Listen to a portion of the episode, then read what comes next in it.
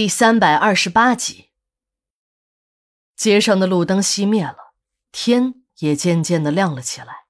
正在老五艰难的起身，一瘸一拐的准备离开时，一辆大奔停在了别墅的大门口。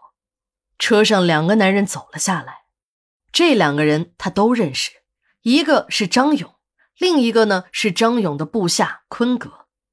这个坤哥，老五虽然认识。但却一直搞不清楚这坤哥的来头，有好几次，他发现招娣看坤哥的表情怪怪的。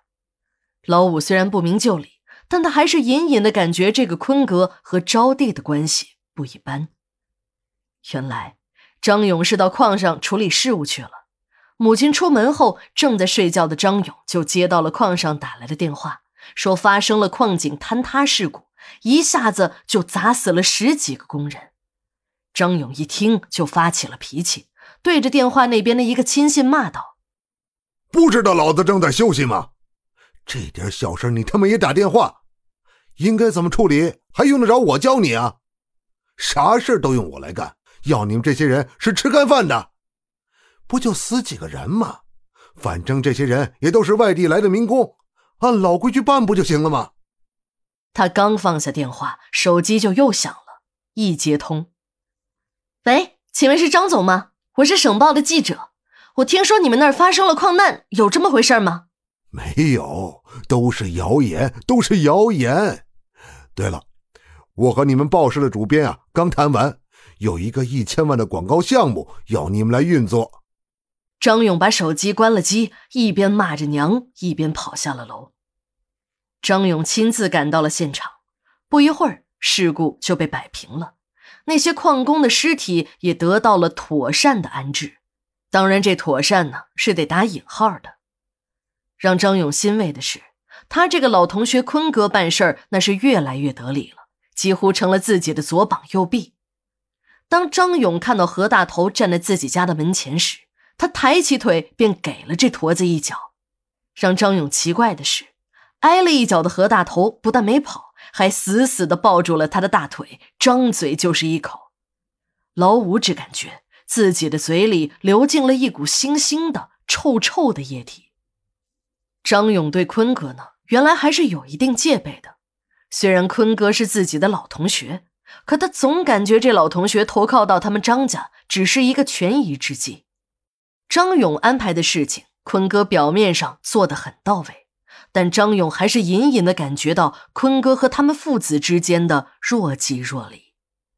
一直以来，在他的建议下，张百万并没有重用坤哥，只是让这个昔日的老板当了个鸡头。张勇对坤哥有了好感，还得从一件小事说起。当然，这件事情对坤哥来说那只是举手之劳的小事儿，但对张勇来说却是天大的事儿。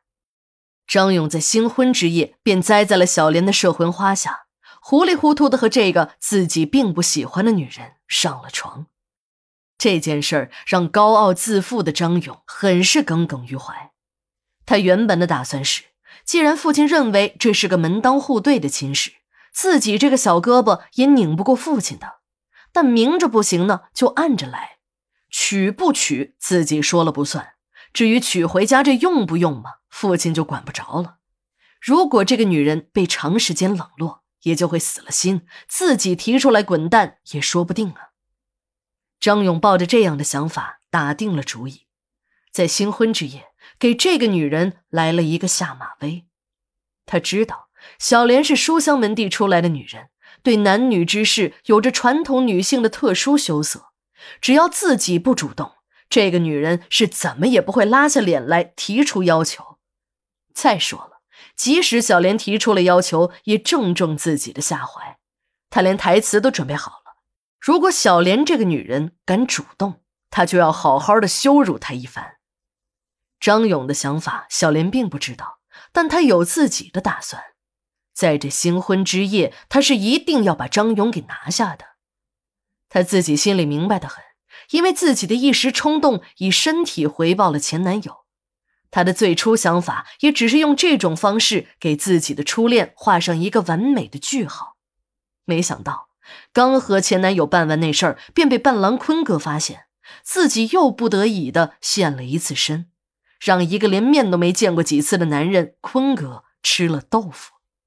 让小莲后怕不已的是，她在和这两个男人办事时，竟然没有戴上套子。她更知道自己即将嫁的这个男人张勇根本不喜欢他，娶她进张家的门是他老子张百万的主意。如果自己不在新婚之夜趁热打铁，那万一自己怀了孕，生出来的孩子可就说不清到底是谁的了。